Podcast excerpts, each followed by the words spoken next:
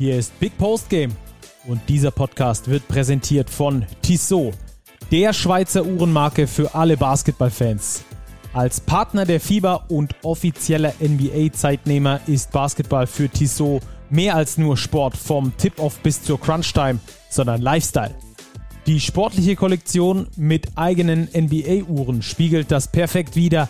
Schaut mal rein unter www.tissotwatches.com. Und jetzt geht's los! Wie wertvoll Superstars sein können, das hat uns dieser Spieltag bei der Eurobasket äh, eindrücklich gezeigt. Leider auch bei der Niederlage der deutschen Mannschaft. 80 zu 88 heißt es am Schluss gegen Slowenien. Bei mir mitten in der Nacht. Robert, schön, dass du noch wach bist. Florian, schöne gute Nacht, guten Morgen an alle Hörer. Ja, heute war ein Tag der Superstars bei der Eurobasket. Ich glaube, wenn wir später zur Starting Five kommen, da wimmelt es nur so vor Superstars. Ja. Es war echt krass auf allen Plätzen ähm, und äh, in der Köln Arena sowieso beim späten Spiel Deutschland gegen Slowenien. Luka Doncic, der komplett rasiert hat, aber mal ohne Shampoo. Der war, der war red hot, glaube ich. Ja, hat er noch einen Stachel sitzen, ne? Luca hatte heute sein Spiel dieser EM bisher. Ich glaube, es war eine, eine Frage der Zeit, bis es wirklich mal kommt, dass er wirklich eine MVP-Performance raushaut. Ja, aus deutscher Sicht unglücklich, dass es genau in diesem Spiel war, aber es war zu erwarten, dass es passiert. Es ist passiert, 36 Punkte, vor allem in der zweiten Halbzeit, äh, ja, nicht zu stoppen. Die Deutschen ja. haben viele Gegenspieler probiert, keiner hat es geschafft. Ja, richtig äh, bitteres Brett da. Es war das Spiel. Hätte Deutschland gewonnen, wären sie sicher Erster in dieser Todesgruppe gewesen. So besteht noch eine kleine Möglichkeit durch die Hintertüre. Da werden wir später aber nochmal genauer darauf eingehen, was passieren muss, dass Deutschland doch noch Gruppenerster wird. Ansonsten ist es sehr wahrscheinlich der zweite Platz in der Gruppe. Auch das äh, ist ein Ergebnis. Wenn man uns das äh, vor dieser Woche gesagt hätte, vor dieser, ähm, vor dieser Eurobasket, dann hätten wir auf jeden Fall unterschrieben, Platz zwei. Ich glaube, das wäre schon in Ordnung gegangen, oder? Ja, absolut. Ähm, man sieht, wie schnell auch eine Erwartungshaltung aufkommt bei so einem Turnier. Drei Spiele gespielt. Oh, wir haben dreimal gewonnen. Jetzt ist man natürlich enttäuscht, dass man das Spiel gegen die Slowenien abgeben musste. Aber Slowenien ist immer noch amtierender Europameister und ja, ist eine gute Mannschaft. Ja, wir werden jetzt gleich in die Analyse des deutschen Spiels gehen. Danach äh, werden wir euch das Eurobasket Roundup geben, ähm, wie ihr das kennt von uns hier. Und dann natürlich die Starting Five des Spieltags, gespickt mit absoluten Weltstars. Und am Schluss gibt es dann noch die Tissot Overtime. Kleiner Hinweis: Wir haben mit Carsten Tada vor dem Slowenien-Spiel gesprochen. Er hat uns sehr interessante Geschichten erzählt aus der Sicht eines Nationalspielers wie das dann da so läuft, ähm, selbst wenn man mal gecuttet wird, wie dann das Gefühl ist. Ähm, hört da gerne rein, werden wir über den Tag äh, hochladen. Um 17 Uhr müsste die Folge dann online sein. Ähm, hatten ihn da beim Big Bully Talk, war mal wieder ein sehr interessanter Gesprächsgast und äh, könnt ihr euch auf was freuen. Jetzt aber genug der Promo und rein in die Analyse des Deutschlandspiels. Und ich würde sagen, wir hören direkt mal zum Start eine Stimme, nämlich die von Franz Wagner, der mh, okayes Spiel erwischt hat, aber kein exzellentes. Da hören wir mal kurz rein und äh, dann äh, nutzen wir das als Diskussionsgrundlage. Ich fand eigentlich, dass wir immer wieder im Spiel immer wieder alles probiert haben. Ähm, vielleicht hat ein bisschen die Energie und Intensität äh, gefehlt äh, und war ein bisschen anders als in den anderen Spielen, aber wir waren eigentlich das ganze Spiel und haben uns immer weiter rangekämpft.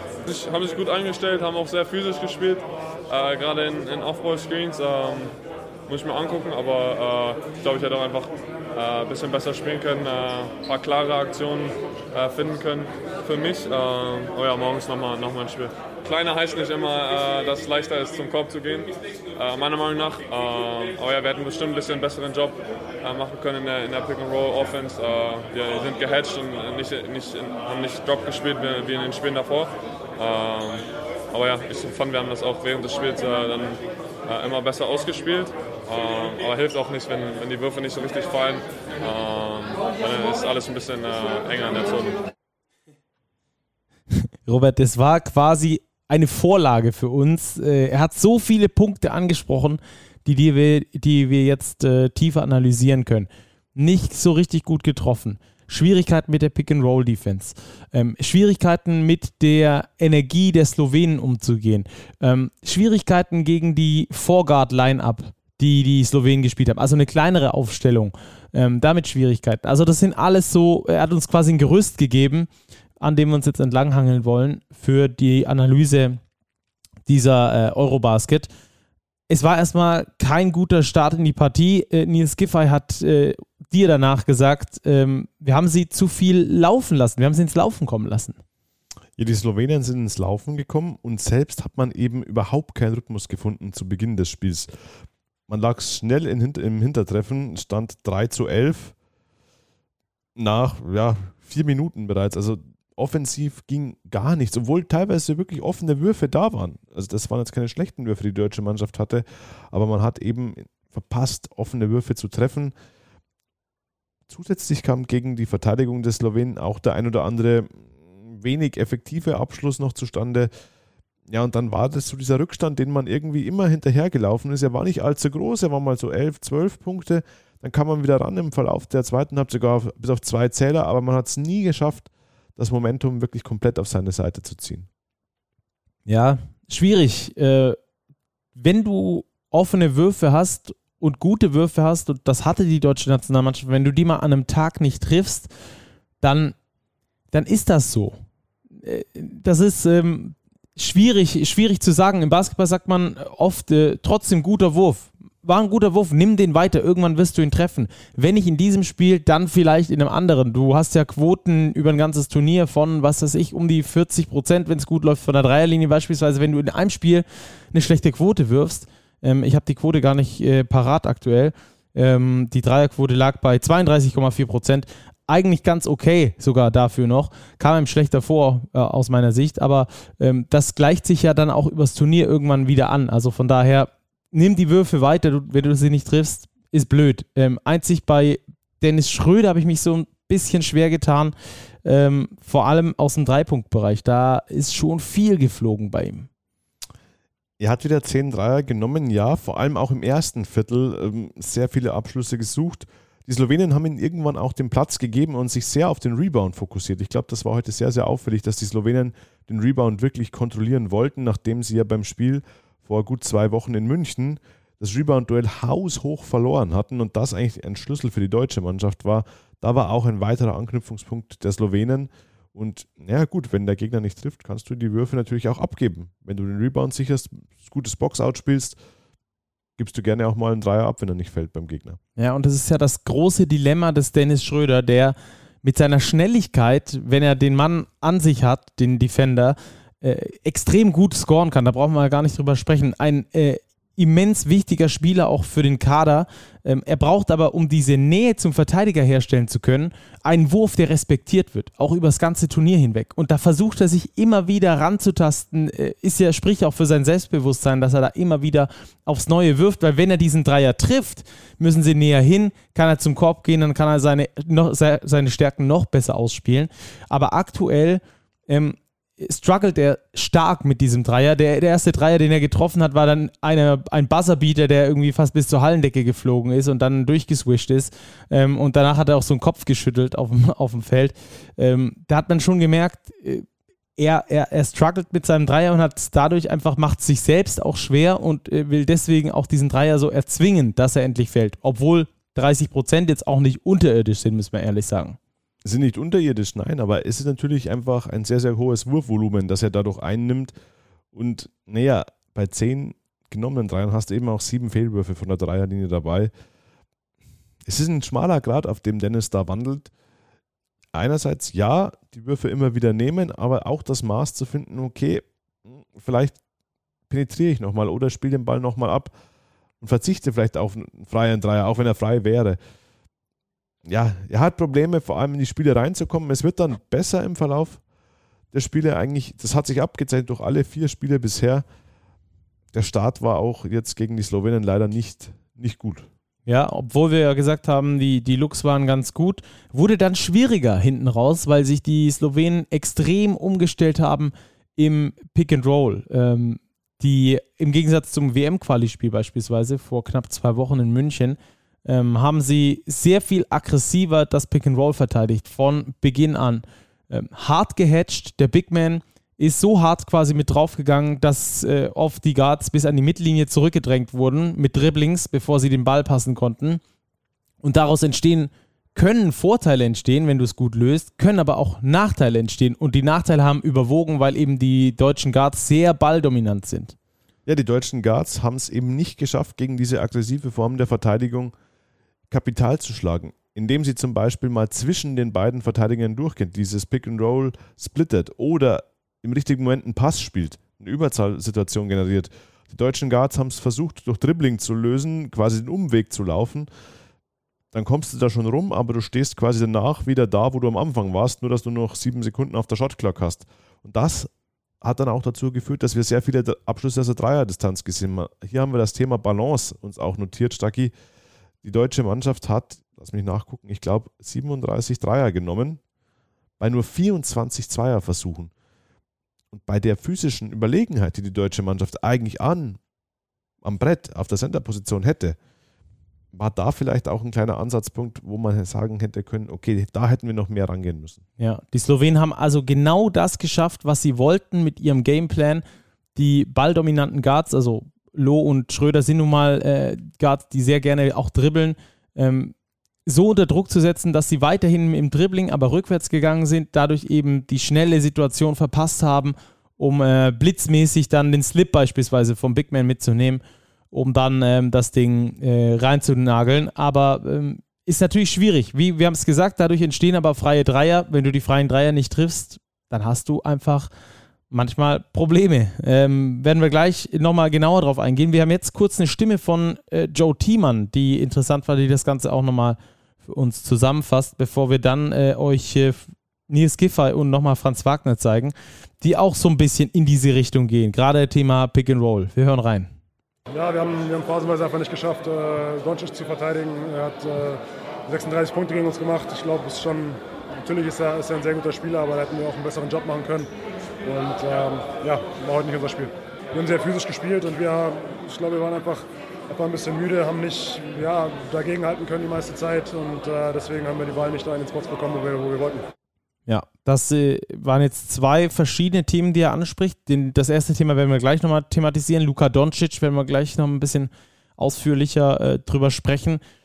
Das andere, die Energie, die Physis, sie wurden quasi äh, overpowered, gerade in diesen Defense-Sequenzen häufiger. Und das war eigentlich genau das Positive, was die deutsche Mannschaft in den ersten drei Spielen gezeigt hat, dass sie eben noch mehr Power, noch mehr Energie hat als die Gegner.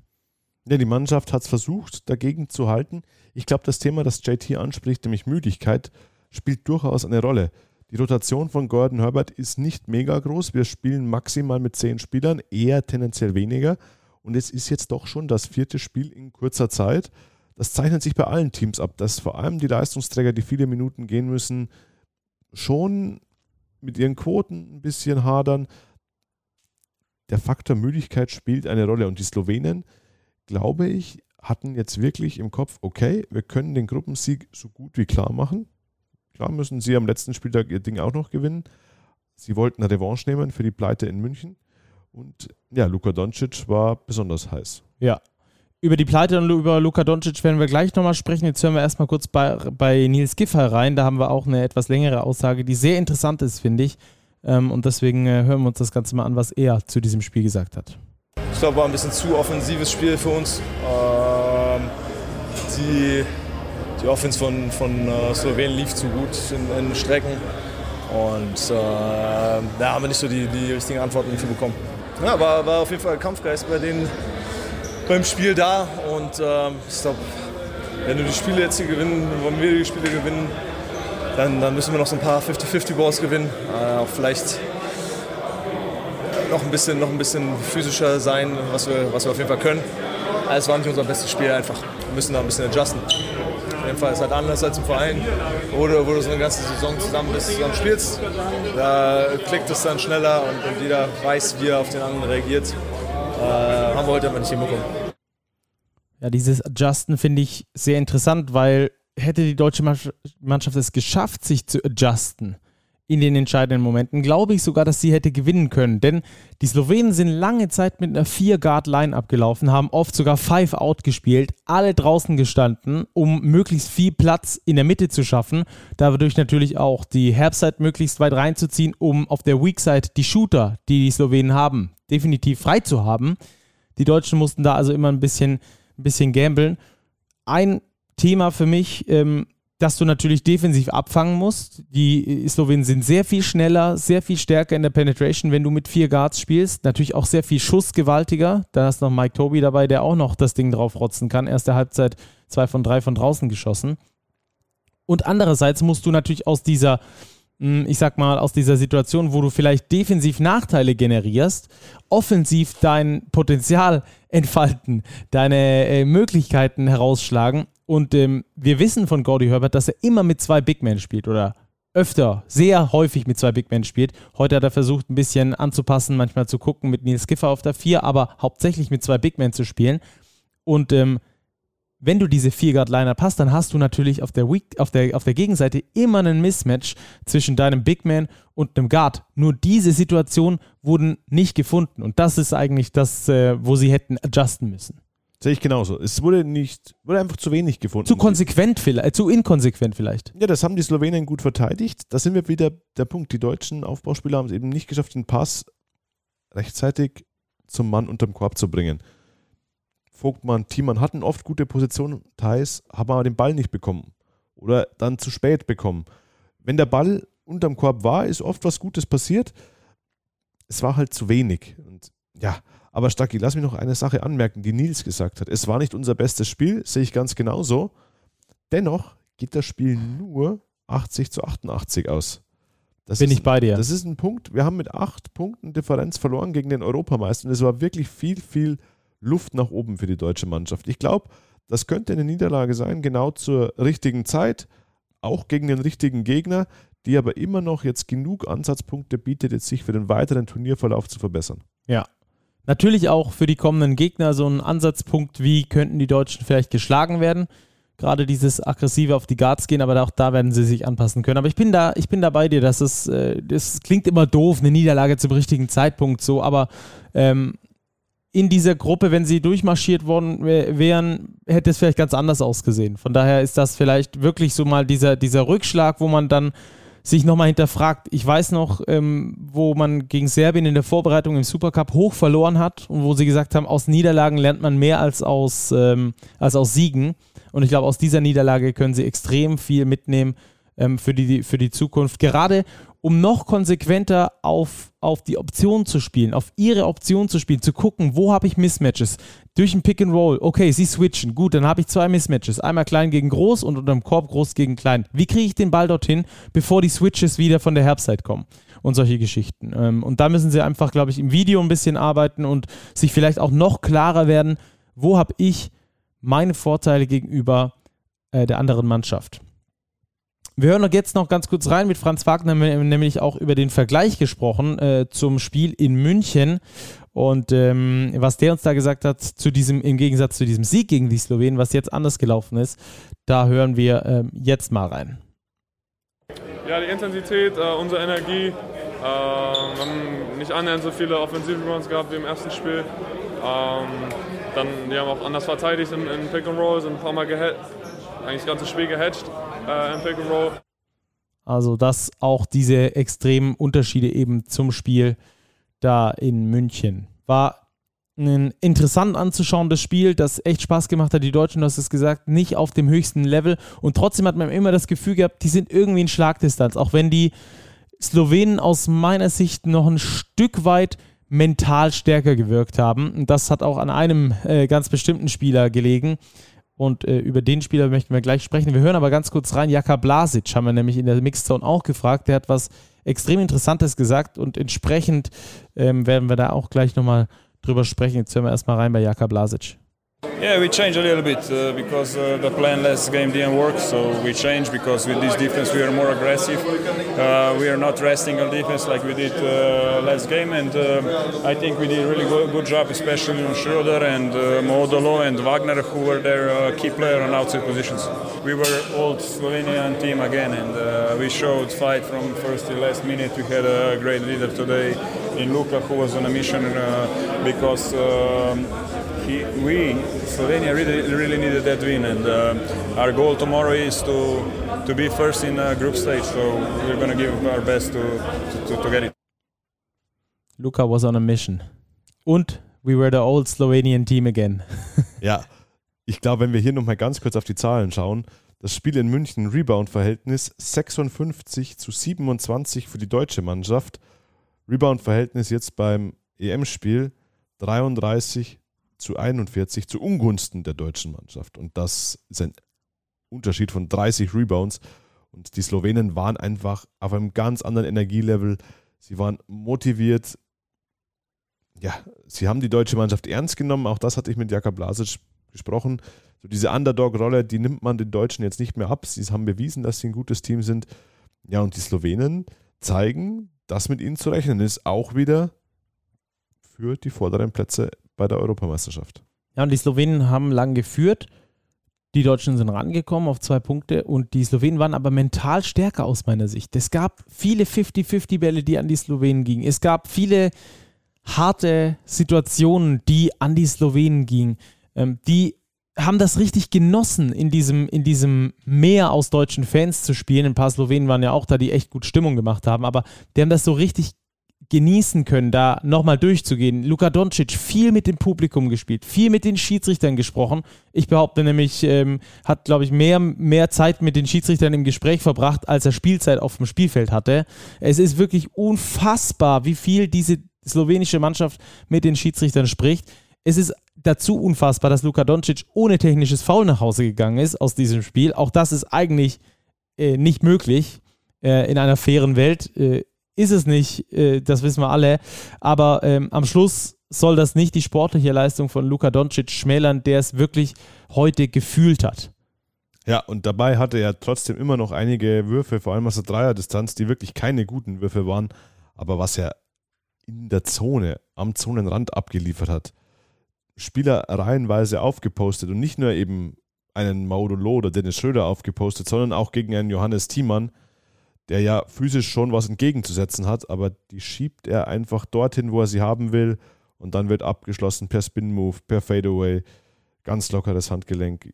Es, Luka Doncic war von keinem deutschen Spieler an diesem Abend zu verteidigen. Ja, nur annähernd zu verteidigen, das stimmt. Er hat gemacht, was er wollte. Gerade in der zweiten Halbzeit gab es so eine Phase, da war er heiß. Da konnte er wirklich machen, was er wollte. Und ich weiß gar nicht, ich, ich glaube, wir können den kompletten Kader als Gegenspieler auf, aufzählen, ähm, der ihm mal gegenüberstand. Es wurde versucht, am Anfang mit Nick Weiler-Bepp, später mit äh, Franz Wagner. Nils Giffey hat übernommen. Äh, am Schluss wurde viel geswitcht. Da hat er äh, Joe Thiemann äh, regelmäßig aufs Eis geschickt. Ähm, und, und dieser Luka Doncic ist ist ein Wahnsinnsspieler. Das wussten wir natürlich davor, aber wenn man das so live nochmal genauer beobachtet, was er eigentlich macht, das ist sowas von beeindruckend. Der hat so ein, der hat so einen achten, einen siebten Sinn für die Schwäche des Gegners, für die persönliche Schwäche seines einzelnen Gegenspielers. Er sieht, JT ist gegen ihn, er, er geht sofort ins Dribbling, schlägt ihn immer über den vorderen Fuß, damit JT in der Drehung viel langsamer, Doncic mit dem nötigen Vorsprung, geht nochmal langsam hoch, holt sich das Foul ab, legt das Ding rein.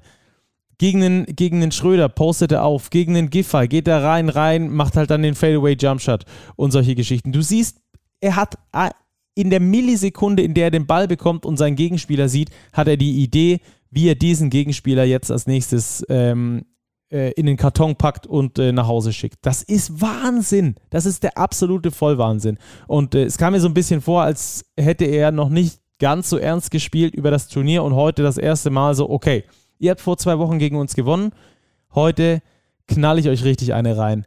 Ähm, und, und das hat er dann auch gemacht.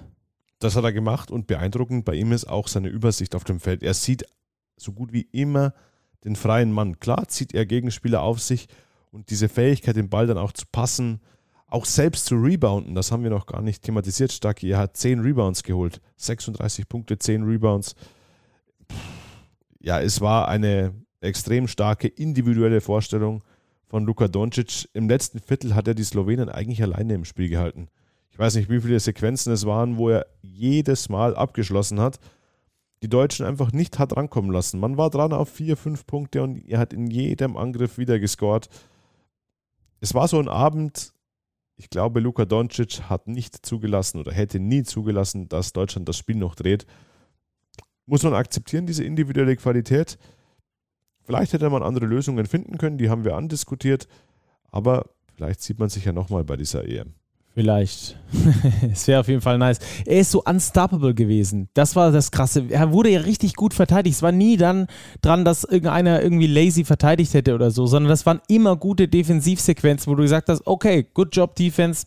Er hat halt trotzdem gescored. Du kannst nichts dagegen machen. Ähm, Fun Fact vielleicht noch äh, zu Luka Doncic und äh, zur Balance auch, die wir vorher schon angesprochen haben, aus Zweiern und Dreiern beim deutschen Team. Luka Doncic hat genauso viel Zweier verwandelt, zwölf Stück, nämlich an der Zahl ähm, wie Deutschland. Deutschland hat auch als gesamte Mannschaft zwölf Zweier verwandelt. Also da sieht man auch nochmal dieses Kräfteverhältnis. Luka Doncic mit einer klasse Partie. Ähm, aber mh, zumindest, also ich kenne ihn nicht persönlich, aber so, was er auf dem Spielfeld für eine Rolle spielt, schwierig zu mögen. Sportlich ja, aber so zwischenmenschlich, wie gesagt, das kann eine Rolle sein, die er auf dem Spielfeld einnimmt, aber ein Wettkämpfer, ja, aber mit allen Mitteln. Und ähm, ja, das ist dann, finde ich, auch wieder ein bisschen schwierig. Also, das muss man immer so ein bisschen mit in die Betrachtung einziehen. Ich finde ihn absolut unsympathisch, was das angeht.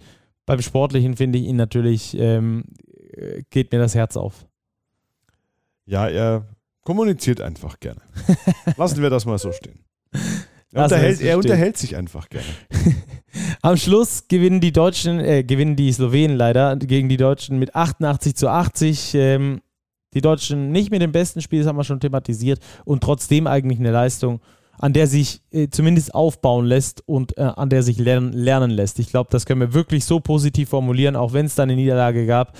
Ähm, jetzt also ähm, die Situation in der Gruppe, Robert, ist schwierig, beziehungsweise ähm, eigentlich, eigentlich gar nicht so schwierig, aber es ist noch viel möglich. Es ist noch viel möglich. Wir haben heute ein Spiel gesehen, das Auftaktspiel, in dem sich die Litauer mit den Bosniern verbrüdert haben. Warte, mit den Franzosen, Stacki, was rede ich? Mit den Franzosen natürlich, weil die Franzosen haben die Bosnier geschlagen und dementsprechend gibt es noch litauische Chancen auf einen Einzug ins Achtelfinale, weil wir bekommen am heutigen Mittwoch das Duell Litauen gegen Bosnien. Direktes Duell ums Weiterkommen. Der Sieger ist weiter, der Verlierer höchstwahrscheinlich draußen. Ja, war auch nice, dass die litauischen Fans äh, danach noch Merci äh, in Sprechchören geschrien haben Richtung französische Nationalmannschaft. Gibt es auch nur bei der Eurobasket. Ähm, Frankreich schlägt Bosnien, Litauen schlägt Ungarn, haben sich auch länger ein bisschen schwere, schwer getan und dann so ab dem dritten Viertel ist dann der Knoten geplatzt. Äh, der Druck ist so ein bisschen abgefallen auch von den Litauern. Sie konnten befreit aufspielen, damit die Litauer morgen, wie du es schon gesagt hast, im Finale gegen Bosnien äh, die Ungarn äh, mit 0-4 ausgeschieden. Richtig. Und dann haben wir noch das Duell Frankreich gegen Slowenien. Dort kommt der Faktor Gruppensieg nochmal zum Tragen. Gewinnen die Slowenen, sind sie Erster, gewinnen die Franzosen. Dann hat die deutsche Mannschaft wieder Chancen, selbst mit einem Sieg gegen Ungarn die Gruppe noch als Erster abzuschließen. Also da werden wir einfach sehen. Am frühen Abend wissen wir Bescheid, wie da die Lage ist, wenn das Frankreich-Spiel gegen die Slowenen durch ist. Ja, ähm, an der Stelle noch anzumerken, wäre geschickt, wenn Deutschland Erster werden würde. Dann würde man nämlich höchstwahrscheinlich Griechenland und Serbien bis äh, ins Halbfinale aus dem Weg gehen. Wenn sie Zweiter werden, ist das mögliche Viertelfinale dann schon eines gegen entweder Serbien oder die Griechen, höchstwahrscheinlich die Griechen.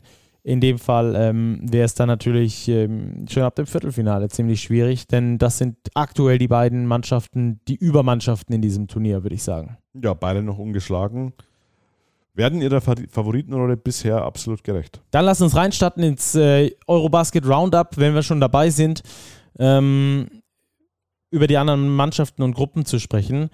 Gruppe A, gab es äh, drei Spiele, alle Gruppen haben gespielt, deswegen äh, sliden wir hier durch alle Gruppen mal durch. Gruppe A deshalb wichtig, weil sich dort der Achtelfinalgegner der deutschen Nationalmannschaft ähm, herauskristallisieren wird. Äh, wer hat gespielt und äh, wie wahrscheinlich ist es, dass wir auf eine der Top-Mannschaften treffen? Ja, es gibt ein Endspiel am nächsten Spieltag zwischen den Spaniern und den Türken, die jetzt am vierten Spieltag beide ihre Hausaufgaben gemacht haben. Die Türken schlagen die Belgier 78-63, die Spanier gewinnen gegen Montenegro auch deutlich 82 zu 65. Jetzt im direkten Duell am letzten Spieltag geht es um Platz 1 und dann stark ist es unglaublich schwierig, eine Prognose zu treffen, weil wir haben am letzten Spieltag direkte Duelle. Bulgarien, aktuell 1 zu 3 Bilanz, gegen die Belgier und das gleiche Szenario auch bei Georgien gegen Montenegro. Die Georgier 1 zu 3, die Montenegriner 2 zu 2. Das heißt, wir haben theoretisch eine Möglichkeit, dass am Schluss vier Mannschaften mit einer Bilanz von 2 zu 3 dastehen und dann hätten wir einen Vierer-Vergleich. Ja, und dann würde die Korbdifferenz wieder eine Rolle spielen. Also da ist noch völlig offen zu sagen, ähm, wer da auf welcher Position weiterkommt. Ein Achtelfinalgegner für die Deutschen vermutlich aus Montenegro, Georgien, Belgien, aus dieser Riege könnte der deutsche Gegner dann in Berlin der erste Gegner eben kommen. Ja, Spanien und die Türkei werden höchstwahrscheinlich äh, den ersten Platz und den zweiten Platz unter sich ausmachen. So wie hatten wir das ja auch äh, vermutet. Die Deutschen werden höchstwahrscheinlich erster oder zweiter. Entsprechend geht es dann eben gegen eine dieser vier Mannschaften. Gruppe C hat auch gespielt. Das ist die Gruppe mit Estland, Großbritannien, Griechenland, Ungarn, Italien und Kroatien. Ähm, und da ging es ja auch zur Sache. Ja, die Esten deklassieren die Briten die Briten pff, vermutlich die schwächste Mannschaft bei der Eurobasket. Äh, völlig chancenlos, 94-62. Die Griechen tun sich lange schwer gegen starke Ukrainer, gewinnen zwar am Schluss mit 20 Punkten Differenz, lagen zur Halbzeit aber noch zurück. Ein überragendes drittes Viertel hat hier den Unterschied ausgemacht. 99-79 am Ende. Und Italien kämpft sich zu Hause zu einem knappen Sieg gegen Jalen Smith und die Kroaten 81 zu 76. In der Tabelle heißt das folgendes, dass die Griechen weiter ungeschlagen sind. Sie werden auf Platz 1 einziehen ins Achtelfinale. Dann haben wir die Ukrainer mit einer 3 zu 1 Bilanz, sind auch sicher weiter. Die Esten haben nur noch Chancen, sollten sie am letzten Spieltag die Griechen schlagen. Würde ich fast als unwahrscheinlich einschätzen. Großbritannien, wie angesprochen, sicher raus. Auch hier entscheidet sich am letzten Spieltag dann eigentlich nur noch die Platzierungen. Wer nimmt Platz 2, 3, 4 ein? Ukraine, Italien, Kroatien sind hier die Kandidaten außer Estland schafft die große Überraschung und schlägt Griechenland. Ansonsten haben wir die drei genannten Nationen im Achtelfinale. Ja, und dann haben wir noch Gruppe D und äh, da willst du eigentlich nicht Vierter werden. Ansonsten geht es im Achtelfinale in Berlin direkt gegen die Griechen. Ähm, aber auch dort ist es ähm, zumindest mal hinten raus noch so ein bisschen spannend. Oben ist klar, Serbien ungeschlagen an der Spitze, äh, gibt aber trotzdem Endspiel um Platz 1, oder? Ja, richtig. Die spielen noch gegen die Polen. Die Polen haben zwar schon ein Spiel verloren, aber können natürlich den Serben auch eine Niederlage zufügen, hätten dann einen direkten Vergleich für sich entschieden. Ja, die Polen sicher Underdog, können aber befreit aufspielen, sind auch schon weiter. Aber Serbien der ganz haushohe Favorit. Und dann haben wir auch hier wieder die Situation, ein Team mit einer Bilanz von 1-3 spielt gegen ein Team mit der Bilanz von 2-2. Tschechien, der Gastgeber gegen Israel. Der Sieger kommt weiter. Spannend. Die finden auch weiter die Niederländer sicher raus. Ja, die Finnen, glaube ich, sind erst dann sicher weiter, wenn sie auch die Niederländer schlagen, aber mit einem Lauri Markkanen in der aktuellen Form, denke ich, sollten sie dort gute Karten haben. Also das das äh, Eurobasket Roundup. Es wird dann im Achtelfinale eben in der Gruppe A gegen die Gruppe B gespielt und in der Gruppe C gegen die Gruppe D. Wird dann hochspannend auf jeden Fall. Dann haben wir jetzt noch die Starting Five für euch und die Tissot Overtime. Ähm, Robert, hau raus. Wir haben gesagt, Tag der Superstars äh, haben wir, glaube ich, auch so in unserer Starting Five dann vermerkt. Ja, wir kommen um die Superstars an diesem Spieltag einfach nicht rum, Stacki. Luka Doncic hat tatsächlich den niedrigsten Effektivitätswert aller Spieler in unserer Starting Five, ist aber dennoch dabei mit 36 Punkten, 10 Rebounds, 4 Assists. Ja, bockstarke Leistung gegen Deutschland, wir haben es thematisiert. Die Bost von den Bulgaren, der eingebürgerte Amerikaner, legt 33 Punkte, 4 Rebounds und 12 Assists auf und versenkt dabei 9 Dreier und hält die Bulgaren somit am Leben Effektivitätswert hier im Übrigen 38. Ja, und dann werden wir groß, Stacki. Lauri Markanen muss auf die Flügelposition 34 und 10 beim Sieg der Finnen. Janis Highscore an diesem Spieltag, 41 Punkte aufgelegt, Effektivität jetzt von 43, da, weil da noch neun Rebounds dazukommen. Aber die Krone aufgesetzt hat dem Ganzen Nikola Jokic von den Serben. 29 Punkte, 11 Rebounds, 5 Assists, 4 Steals, 2 Blocks. Ich glaube, es waren nur zwei Fehlwürfe im ganzen Spiel. Effektivitätswert 46. Das, glaube ich, ist Spitzenwert für diese Eurobasket bisher. Ja, und dann haben wir die Superstars, die von D-Bost mit Shooting Power unterstützt werden. Ja, krass. Das könnte man eigentlich äh, die Starting Five so als Plakat für die Eurobasket machen und sagen, Leute, ähm, das hier sind unsere Stars. Also alle haben geliefert, wenn es wichtig wurde und äh, alle haben ihre Mannschaft auch zum Sieg transportiert. Dann Tissot Overtime ähm, noch zum Abschluss. Das ist ja hier bei der Eurobasket, haben wir uns ja so vorgenommen, euch da immer einen Ausblick zu geben. Was gibt es denn alles? Wir haben schon drüber gesprochen. Die Deutschen morgen gegen Ungarn, beziehungsweise heute, wenn ihr das Ding hört. Ja, wir sind auch schon heute am Mittwoch von der Uhrzeit her. Also heute gegen die Ungarn. Dann gibt es eben dieses äh, Endspiel da zwischen Bosnien und Litauen, was sicherlich hart umkämpft werden wird und eben die Slowenen gegen die Franzosen. Danach steht dann fest, auf welchem Platz Deutschland landet. Da also gerne einschalten, vorbeigucken. Die Kollegen von Magenta übertragen vor allem die deutschen Spiele for free. Da können wir ein bisschen Werbung machen. Schaltet da rein. Das ist gut für den Sport und ähm, haut da äh, ordentlich mal äh, die Zahlen hoch, dass wir da möglichst viele Fans dabei haben. Hier in, äh, hier in Köln, das können wir übrigens auch sagen, werden aktuell alle Rekorde pulverisiert. An den ersten drei Spieltagen waren 200.000 Menschen insgesamt in der Halle. Das ist absoluter Eurobasket-Rekord für eine Gruppenphase. Ähm, von daher äh, hat sich da Köln wirklich richtig gut angestellt. Basketball Deutschland hat sich richtig gut angestellt. Jedes deutsche Spiel war bisher komplett und restlos ausverkauft mit über 18.000 Zuschauern.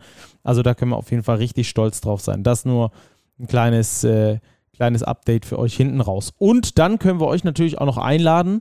Mittwoch, 19.15 Uhr, also so gute eine Stunde 15 vor dem Deutschlandspiel, geht es äh, nämlich wieder los mit dem Big Bully Talk mit André Vogt, Dre, die, äh, der NBA-Guru Deutschlands Podcaster, der auch gerade viel zur EM macht, der kommt zu uns an den Big Bully und wir werden über die komplette Basketballwelt mit ihm schnacken und natürlich die Eurobasket ganz genau nochmal für euch unter die Lupe nehmen. Das werden wir auf jeden Fall ähm, so machen. Und dann hoffen wir natürlich, dass die Deutschen möglichst weit oben landen und vor allem ein möglichst gutes Los dann fürs Achtelfinale bekommen, oder Robert? Absolut. Und eben wieder in die Erfolgssport zurückkehren gegen Ungarn, die bisher ausgeschieden sind. Ich glaube, eine gute Möglichkeit, auch den Spielern Minuten zu geben, die bisher weniger gespielt haben. Ich glaube, wir werden Chris Sengefelder, Justus Hollatz gegebenenfalls auf dem Parkett sehen. Selbstvertrauen tanken fürs Achtelfinale. Ja, und die äh, Agenda ist klar. Was verbessert werden muss, hat man jetzt gesehen gegen Slowenien. Das sind ein paar Punkte, die rausgearbeitet wurden und rausgearbeitet werden müssen mit der Mannschaft. Und dann sind wir da frohen Mutes, dass es da weitergeht. Das war es also von Big Post Game für heute. Das war die Analyse zum Slowenien-Spiel. Und äh, dann hört ihr uns natürlich, wie ihr das gewohnt seid, dann ab 5 Uhr morgens am Donnerstag mit der Analyse des Ungarn-Spiels. Bis dahin, macht's gut. Wir hören uns Ciao, ciao, bleibt sportlich.